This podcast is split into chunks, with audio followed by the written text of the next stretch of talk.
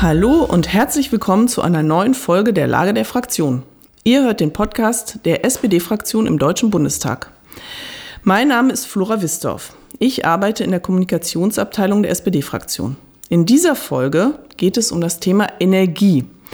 Wie wir mit den hohen Energiepreisen infolge von Putins Angriff auf die Ukraine umgehen, wie schnell wir uns unabhängig machen können von russischem Gas, Kohle und Erdöl und was ein Embargo für Konsequenzen hätte.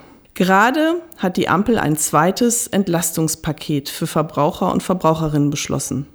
Es beinhaltet unter anderem eine Energiepreispauschale von 300 Euro, günstige ÖPNV-Tickets und eine Senkung der Energiesteuer auf Kraftstoffe.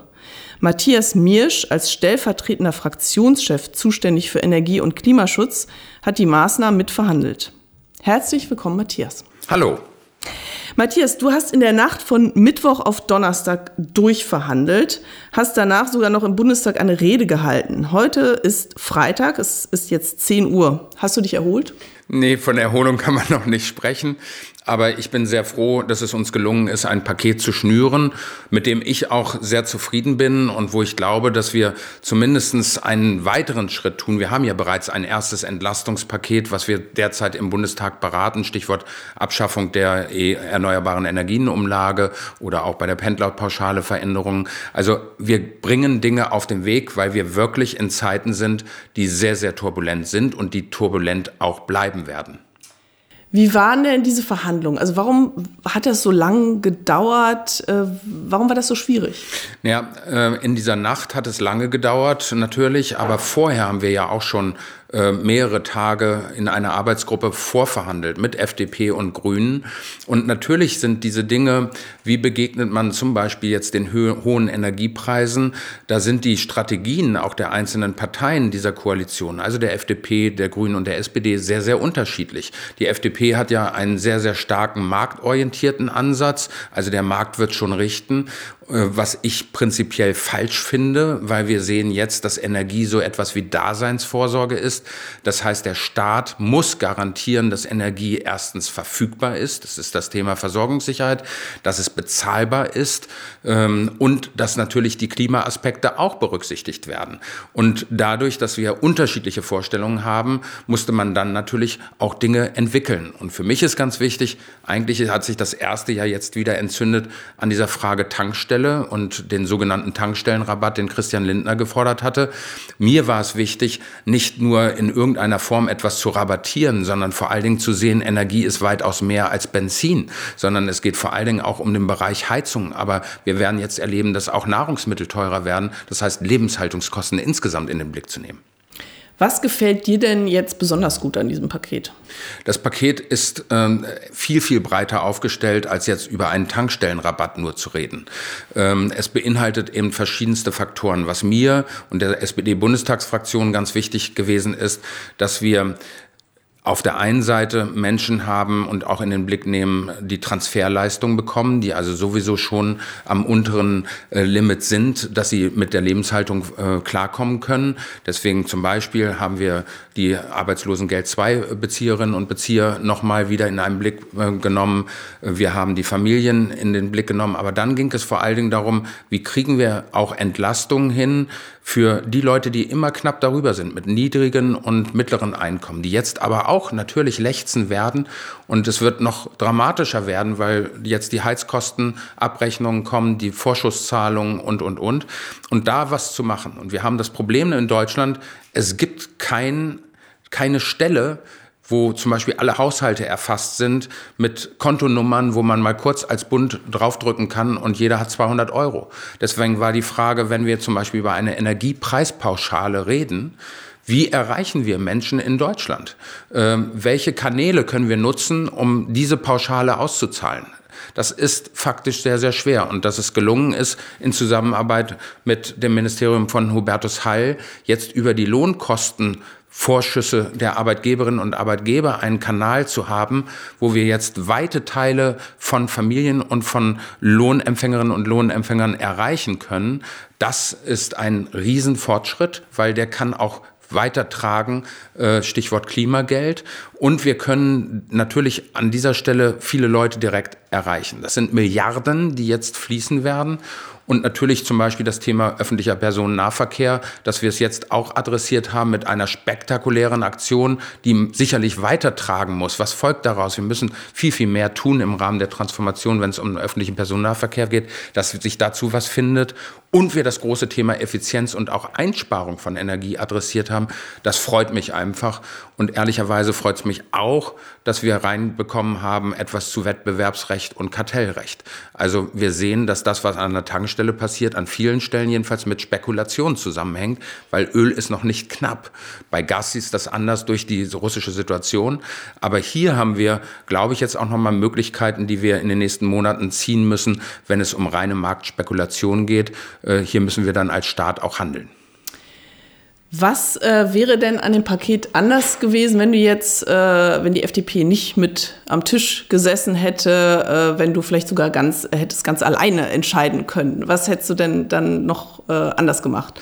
Naja, ich glaube schon, dass wir nochmal äh, geguckt hätten, äh, wie kann man an der einen oder anderen Stelle noch weitere Gruppen auch erreichen. Ähm, also ich glaube schon, dass das Thema Rentnerinnen und Rentner eine Rolle spielt. Ähm, die haben wir jetzt mittelbar, also zum Beispiel durch die Reduzierung im öffentlichen Personennahverkehr, äh, durch die Abschaffung der äh, erneuerbaren Energienumlage werden auch Rentnerinnen und Rentner profitieren.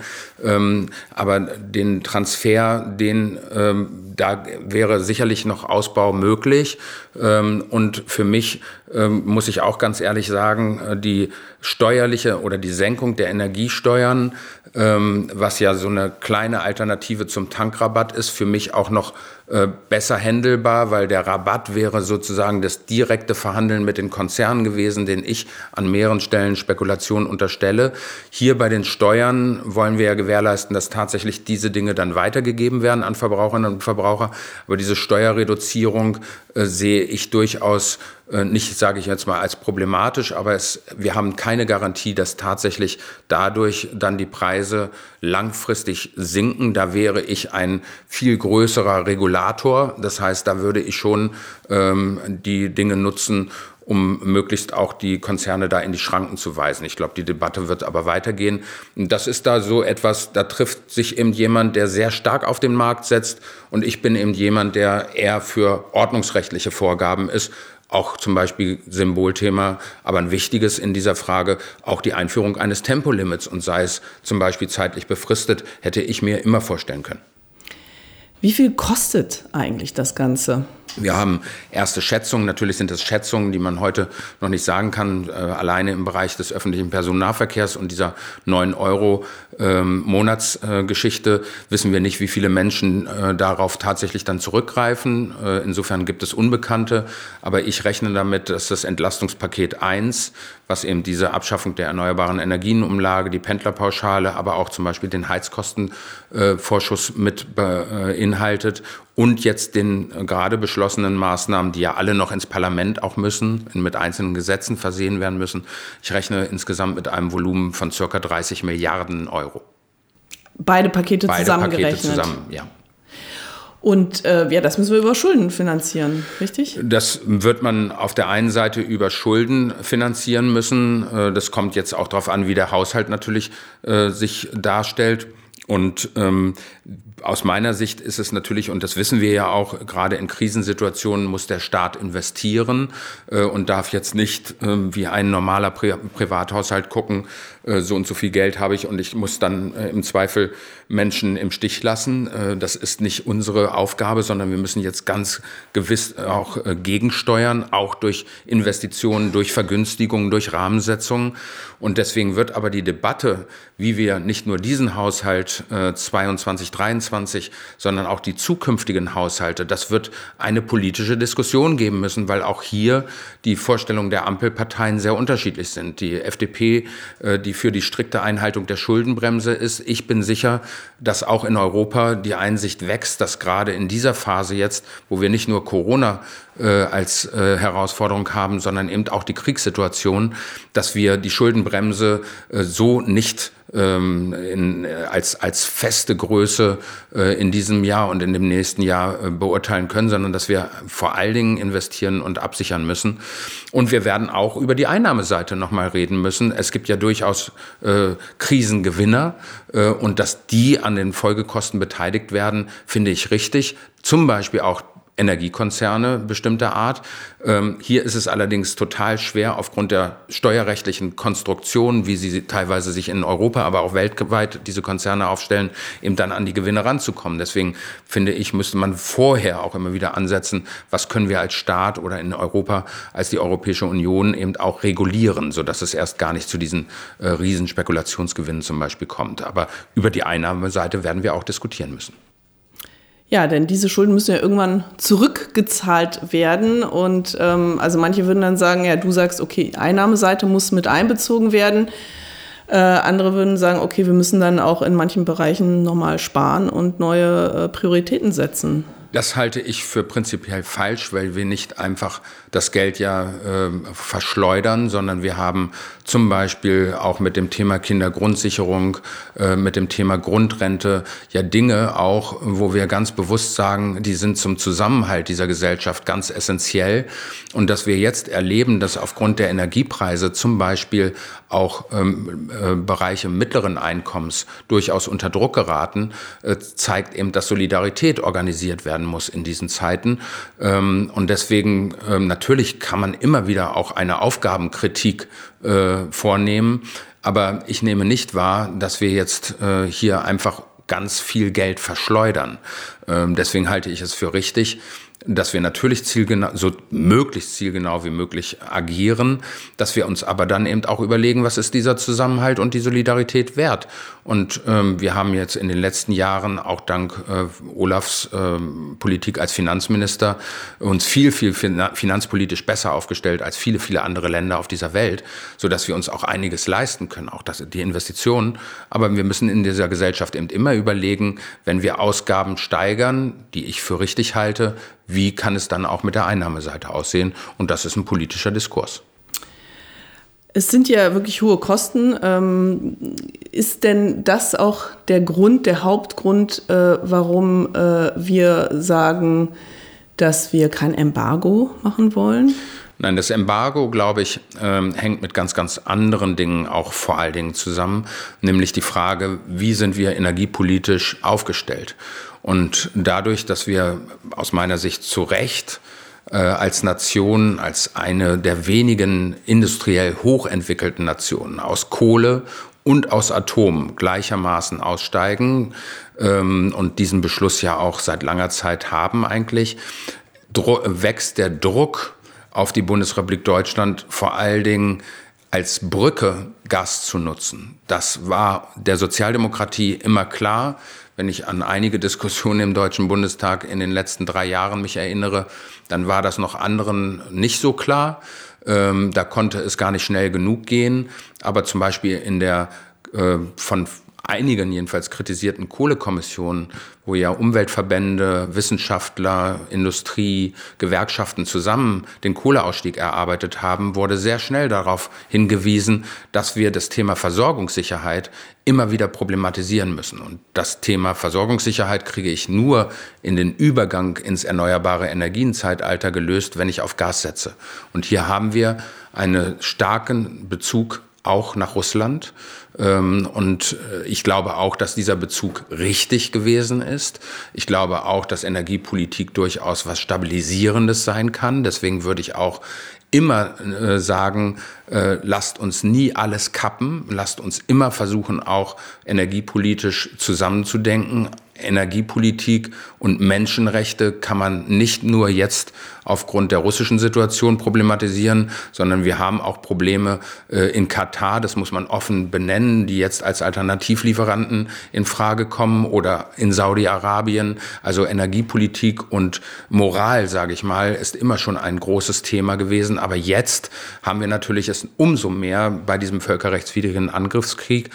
Und wir müssen einfach gucken, wenn man ein Embargo macht, was hat das auch für Folgen hier? Und da ist das Thema Versorgungssicherheit ein ganz, ganz großes. Nicht nur die Bezahlbarkeit von Energie, sondern Versorgungssicherheit. Ich bin mir sehr sicher, ähm, wir würden richtig in Schwierigkeiten kommen. Äh, wirtschaftspolitisch würde das teilweise enorme Folgen hier in Deutschland haben. Und wenn wir Massenarbeitslosigkeit haben, wenn wir existenzielle Fragen auch hier haben, äh, kann es sein, dass Putin sich mit seinem Kurs dann durchsetzt und eben auch uns das Leben richtig schwer macht. Dennoch äh, steigt ja auch der, der Druck in der EU. Äh, gestern gab es ja einen EU-Gipfel, da haben ja auch diverse Regierungschefs dafür plädiert, so ein Embargo äh, in Stand zu, äh, zu, zu starten. Äh, zum Beispiel ähm, sagt die finnische Regierungschefin, äh, solange wir Energie aus Russland kaufen, finanzieren wir den Krieg. Und ähm, die Bilder, die aus der Ukraine kommen, sind ja auch wirklich schrecklich und das geht ja immer weiter. Also wie lange können wir das wirklich durchhalten, ähm, das nicht zu machen?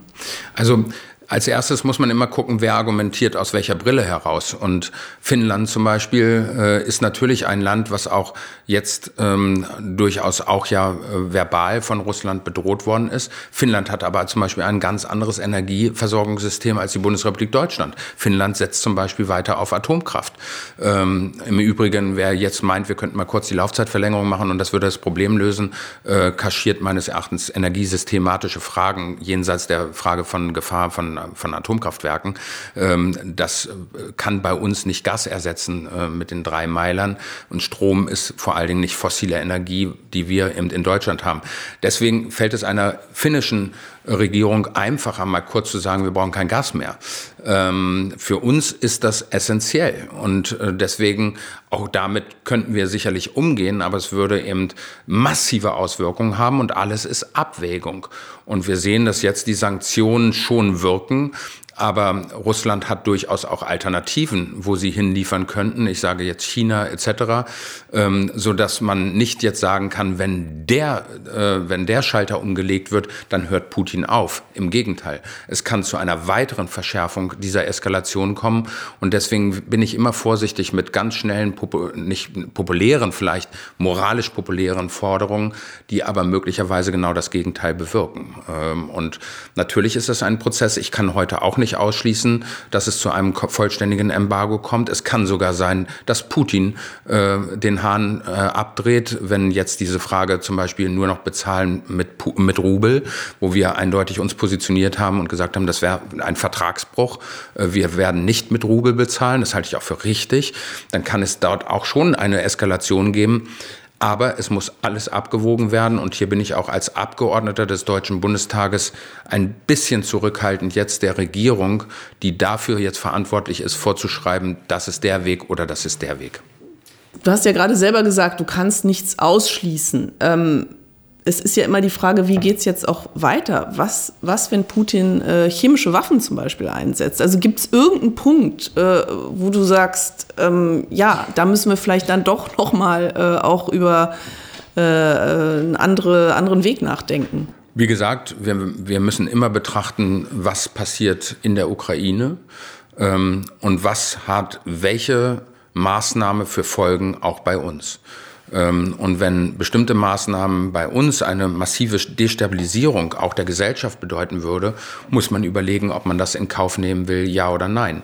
Natürlich hat, wäre ein, ein Einsatz chemischer und biologischer Waffen nochmal eine weitere Eskalationsstufe, die in irgendeiner Form beantwortet werden muss. Wie sie dann beantwortet wird, äh, ist die Frage. Und wir haben natürlich die Palette zu dieser Sanktionsstufe zu, zu führen. Andere fordern jetzt schon, dass es ähm, eine Flugverbotszone gibt, die NATO also direkt eingreift. Ich finde es hundertprozentig richtig, dass Olaf Scholz und diese Bundesregierung und auch weite Teile ja der Mitgliedstaaten der NATO sagen, wir wollen nicht beteiligt werden, weil am Ende kann ich an so einem Tisch hier ganz toll sagen, das und das muss passieren. Aber wenn dann ein Flächenbrand droht, faktisch ein dritter Weltkrieg, dann muss ich eben überlegen, ob ich zu dieser Stufe bereit bin. Und wir müssen alles erstmal tun, dass es nicht weiter eskaliert. Und deswegen hoffe ich auch nicht, dass es zum Beispiel zum Einsatz von diesen Waffen kommt. Ähm, und die Sanktionen, die wir jetzt schon haben und von denen wir wissen, dass sie auch jetzt schon wirken, ähm, dass damit eine Konfliktschlichtung, es laufen ja weiter die Gespräche, von denen man in solchen Kriegszeiten nie richtig weiß, äh, was es an Berichterstattung war, was ist Taktik, ähm, wo man einfach guckt, man hat eine Riesenverantwortung äh, für das, was jetzt kommt und wo man immer sehr genau abwägt, machen wir den nächsten Schritt oder nicht. Deswegen bin ich ein bisschen demütig, auch wenn ich jetzt sage, äh, wir philosophieren jetzt über, man müsste, man könnte. Ich sehe, dass es alles sehr fragil ist, dass es aber auch für uns eben von großer Bedeutung ist, wie wir agieren. Äh, unsere Wirtschaft ist sehr, sehr anfällig bei Energie. Eine, äh, ein, ein, äh, eine Glashütte beispielsweise, die, die ich einmal runtergefahren habe, lässt sich so schnell nicht mehr hochfahren. Und dahinter sind eben auch Existenzen. Jetzt kann man locker sagen, aber in, in der Ukraine sterben Menschen. Äh, das ist so und das ist eine harte Abwägung und trotzdem muss ich mich dann dafür auch rechtfertigen und werde es auch tun, dass ich im Moment sage, ich bin nicht bereit, im Moment diesen letzten Schritt der Sanktionen schon zu, zu, zu gehen. Äh, und ich halte es für richtig, wie die Regierung es macht, weil ich auch gucken muss, welche Folgen hier entstehen. Nochmal äh, zurück zu der Forderung von Putin, ähm, dass äh, jetzt in Rubel äh, gezahlt werden soll. Ähm, ist was, du hast ja gesagt, ähm, wir unsere Unternehmen machen das nicht. Äh, die zahlen weiterhin in Dollar und, und Euro, weil das sonst auch ein Vertragsbruch sowieso wäre. Aber äh, was, was gibt es denn da schon Reaktionen von äh, russischer Seite? Könnte es da nochmal zu einer neuen Eskalation kommen? Ja, man muss ja sehen, dass Putin hier versucht, äh, erpressen, zu erpressen, beziehungsweise auch Sanktionen zu unterlaufen. Die Bundesregierung hat richtigerweise aus meiner Sicht dargestellt, dass das, dass die Verträge eindeutig regeln, wie der Zahlungsvorgang äh, zu, zu leisten ist. Es sind im Übrigen Verträge privatwirtschaftlicher Unternehmen. Und die Unternehmen, wenn sie jetzt nicht mehr beispielsweise in Dollar zahlen würden, sondern in Rubel, würden damit den Sanktionsmechanismus unterlaufen und würden sich selbst einer Verfolgung aussetzen, sodass es schlichtweg nicht gehen kann, äh, hier die Forderung von Putin zu erfüllen. Im Übrigen äh, wäre es eben Vertragsbruch. Äh, und hier darf man nicht erpressbar sein. Aber es kann jetzt sein, dass dadurch die nächste Eskalationsstufe ausgelöst wird, dass Putin wiederum unterstellt, sozusagen äh, nicht seinem, seinen Vorgaben zu entsprechen und den äh, Hahn im Zweifel zumacht. Daran kann er eigentlich auch überhaupt kein Interesse haben. Aber es zeigt eben, wie fragil im Moment diese Situation ist. Was würde denn ganz konkret passieren, wenn Putin jetzt den Hahn zudreht? Was passiert dann hier in Deutschland? Wie kann man sich das ganz konkret vorstellen? Da gibt es wahrscheinlich so Szenarien. Ähm Absolut. Ähm, wir haben ja nicht nur, man muss jetzt erstmal sagen, welcher Energieträger ist betroffen, denn wir sind mit vielfältigen äh, Energieträgern mit Russland verbunden. Es geht um Kohle, äh, es geht um Gas und es geht auch um Öl. Und äh, insofern äh, muss man natürlich gucken, äh, werden die Hähne sozusagen überall zugemacht, beziehungsweise die Lieferungen im Bereich Kohle. Ähm, und dann muss man sehen, wo haben wir, also wir sind empfind, am meisten empfindlich im Bereich Gas äh, von der Energieversorgung her, nach meiner Einschätzung. Ähm, so dass auch da nochmal Eskalationsstufen möglich sind. Man fängt mit dem ersten an und geht dann weiter. Ähm, wir haben und hätten äh, für alle Energieträger auch Alternativen. Nur zum Beispiel im Bereich Kohle hieße das, äh, die Kohle aus Kolumbien äh, noch verstärkt äh, einzuführen.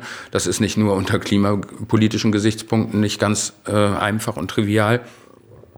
Robert Habeck hat gerade versucht, mit Katar äh, das Thema Gas äh, weiter zu problematisieren. Und so laufen viele, viele Gespräche. Was das jetzt faktisch sofort, wenn es jetzt dazu käme, bedeuten würde, würde sicherlich sein, dass wir erstmal auf unsere Reserven zurückgreifen. Wir haben Gasreserven auch noch und Gott sei Dank haben wir augenblicklich den Übergang in den Frühling. Das heißt, wir haben nicht die Situation, ähm, dass wir äh, in ganz, hoffentlich ganz, ganz kalten Jahreszeiten äh, jetzt augenblicklich haben. Die Situation wäre anders, wenn wir im Oktober wären. Äh, das muss man einfach auch immer wieder berücksichtigen. Ich gehe davon aus, dass wir ähm, eine gewisse Zeit auch ohne das klarkommen könnten.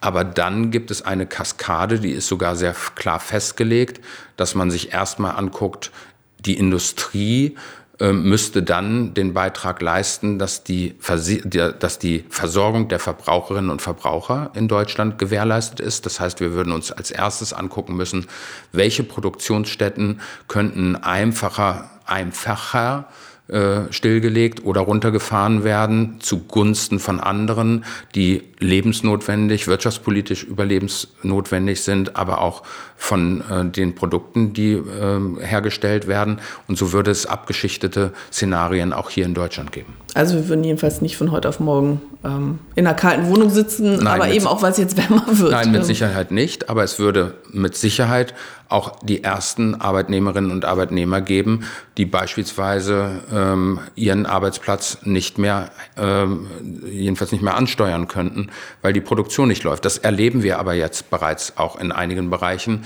weil zum Beispiel bei Lieferketten bestimmte Produkte nicht mehr gefahren werden und wir sehen, dass es nicht mehr aufgrund von Corona Kurzarbeiten gibt, sondern auch aufgrund von Lieferengpässen äh, bereits in ersten Unternehmungen in Deutschland. Es ist ja jetzt äh, viel von Zeitenwende äh, die Rede. Also äh, Olaf Scholz äh, hat äh, Putins die Zeit nach, also Putins Angriff auf die Ukraine ja so beschrieben. Ähm, würdest du die eine Zeitenwende auch äh, in der Energiepolitik sehen? Wie, wie würdest du das beschreiben? Nein, ähm, also ich glaube, ähm, dass wir immer sehen müssen, wir haben, und ich arbeite daran seit 16 Jahren, deswegen ist für mich immer das Thema Klima äh, schon ein, ein ganz, ganz entscheidendes Thema gewesen. Ähm, eigentlich war immer klar, oder mir jedenfalls, dass wir auch aufgrund des Klimaschutzes, aber ich habe auch immer den Klimaleug Klimawandelleugnern äh, gesagt, selbst wenn ihr nicht an den menschengemachten Klimawandel glaubt, unter Abhängigkeitsgesichtspunkten müssen wir auf ein Feld setzen und das sind die erneuerbaren Energien. Der maximale Ausbau der erneuerbaren Energien ist der Schlüssel, um Klimaschutz tatsächlich zu realisieren in einem hochindustrialisierten Land, aber eben auch Abhängigkeiten zu beseitigen. Wir hatten eben darüber gesprochen, auch die Energielieferungen, die wir über Jahrzehnte aus Saudi-Arabien, aus Katar etc. bekommen und bekamen, äh, sind unter Menschenrechtsgesichtspunkten, unter Demokratiegesichtspunkten auch durchaus problematisch. Und insofern hier ein starkes Europa zu konzipieren mit einem, einer großen Kraft an erneuerbaren Energien, von denen zum Beispiel auch strukturschwächere Länder wie Portugal, Spanien, weil sie viel Sonne haben, weil sie viel Wind haben, kann daraus ein sehr äh, solidarisches System auch werden. Dass man darauf setzt, das war mir immer schon klar.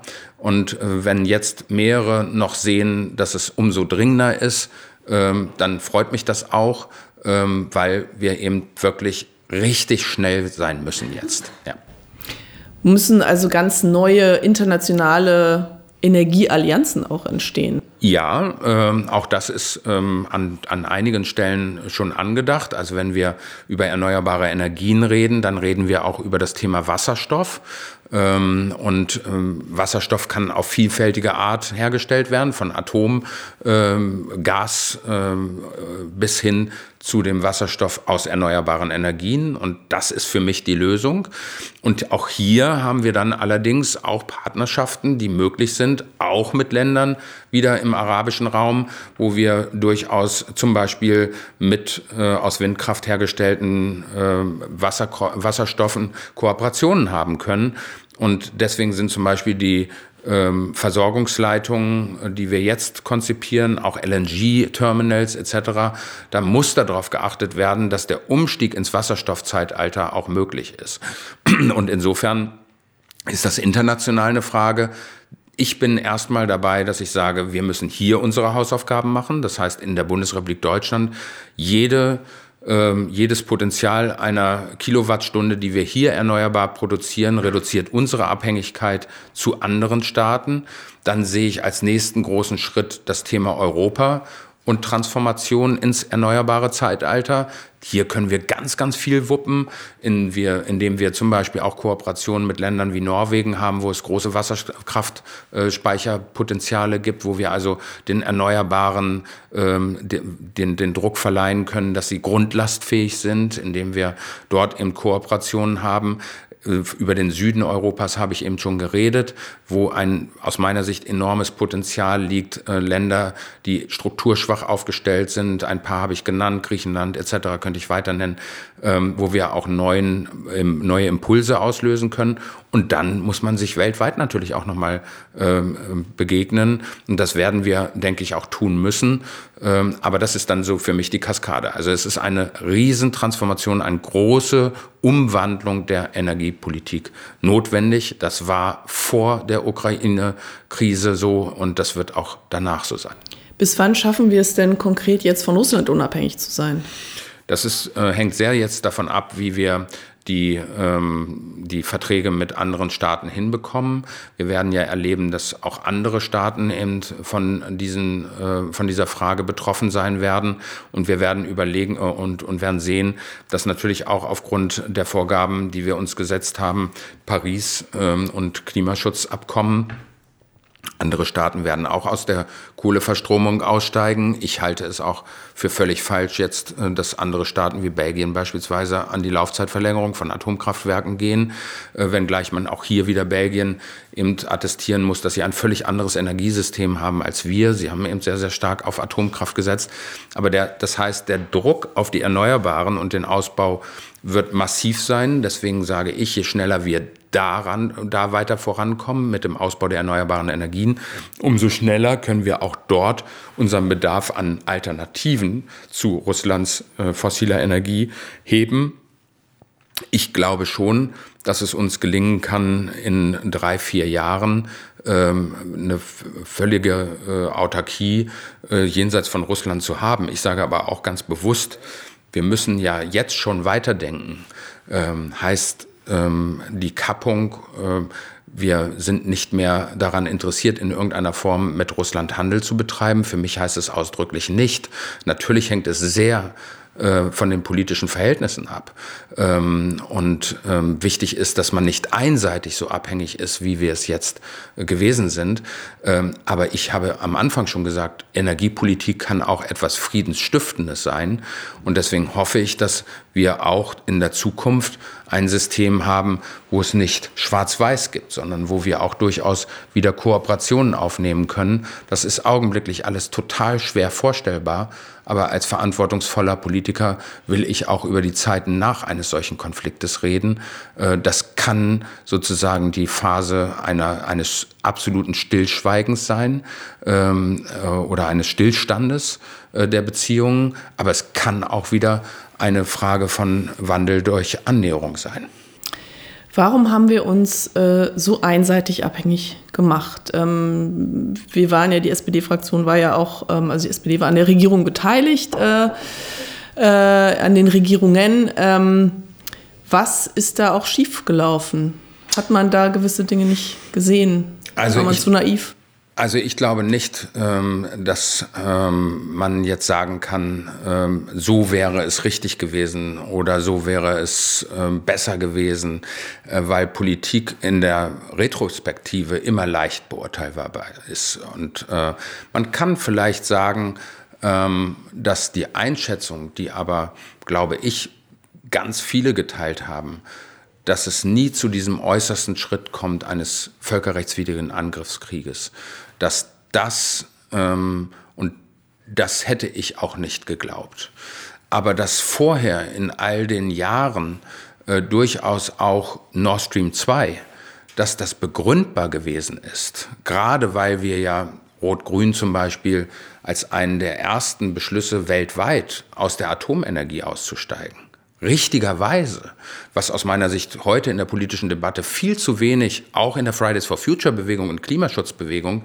auch von Klimaschützern, in, in, in äh, Klimaforschern finde ich, viel zu wenig registriert wird, dass Atomkraft, das sehen wir im Übrigen jetzt auch gerade in der Ukraine, äh, dass Tschernobyl plötzlich ein Riesenproblem wieder darstellt, dass das keine nachhaltige Energie ist. Wir haben Anfang der 2000er deswegen zu Recht diesen Atomausstieg beschlossen. Dann ja nochmal wieder mit Laufzeitverlängerung durch Schwarz Schwarz-Grün, äh, Schwarz-Gelb äh, konterkariert.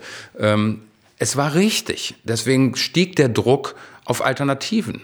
Äh, der Kohlebereich und Klimaschutz dann als nächste große Herausforderung, dann nach Russland zu gucken und zu sagen, wie kann das gehen? Weil natürlich das russische Gas viel, viel näher ist ähm, als beispielsweise das amerikanische. Noch dazu, weil das amerikanische auch gefrackt wird, also wir ganz andere Umweltprobleme haben.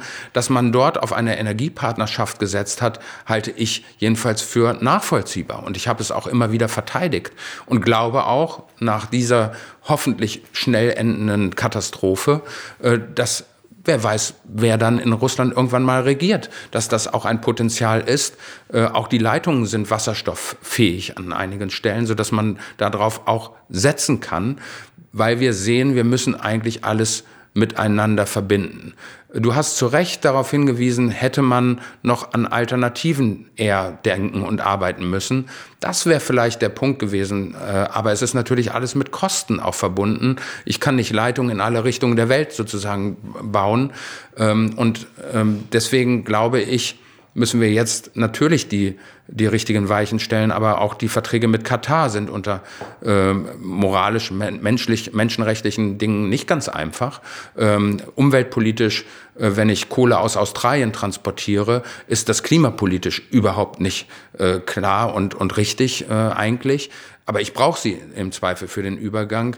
Zu Frackinggas habe ich mich geäußert. Wir sehen, dass die Niederländer, die eine gute Alternative wären, aber ihre Gasproduktion äh, massiv drosseln wollen, weil dort Erdbebenrisiken etc. sind. Das heißt, es ist einfach nicht schwarz oder weiß, sondern man muss immer sehr genau gucken, wo liegen die Alternativen. Und insofern ist Energiepolitik letztlich auch ein großes Maß an Sicherheitspolitik. Der eigentliche Schlüssel, die eigentliche Antwort um so energiesouverän wie möglich zu sein, sind die Erneuerbaren. Dabei bleibe ich.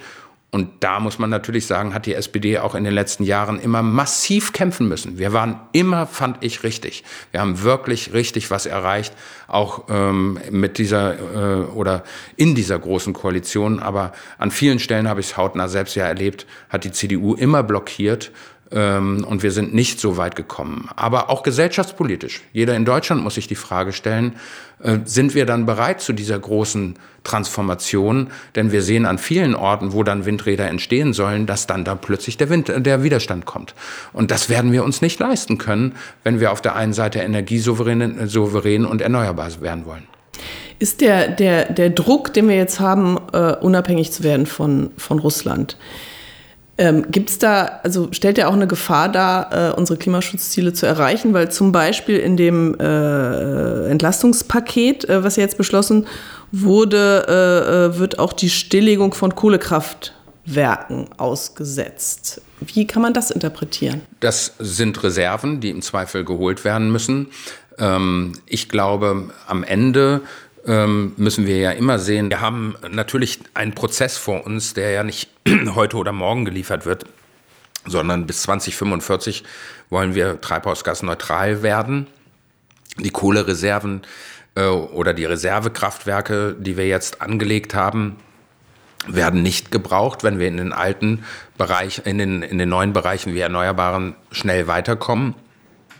Deswegen geht es immer um ein Wechselspiel ich glaube, am Ende kann aus dieser Krise auch eine Riesenchance werden, dass jeder versteht, der Ausbau der erneuerbaren Energien ist im maximalen öffentlichen Interesse. Das heißt, wenn Initiativen sich gegen etwas stellen, muss man auch als Allgemeinheit sagen, wir haben aber den Willen, wirklich hier weiter voranzukommen und individuelle Interessen müssen im Zweifel auch ein bisschen zurücktreten.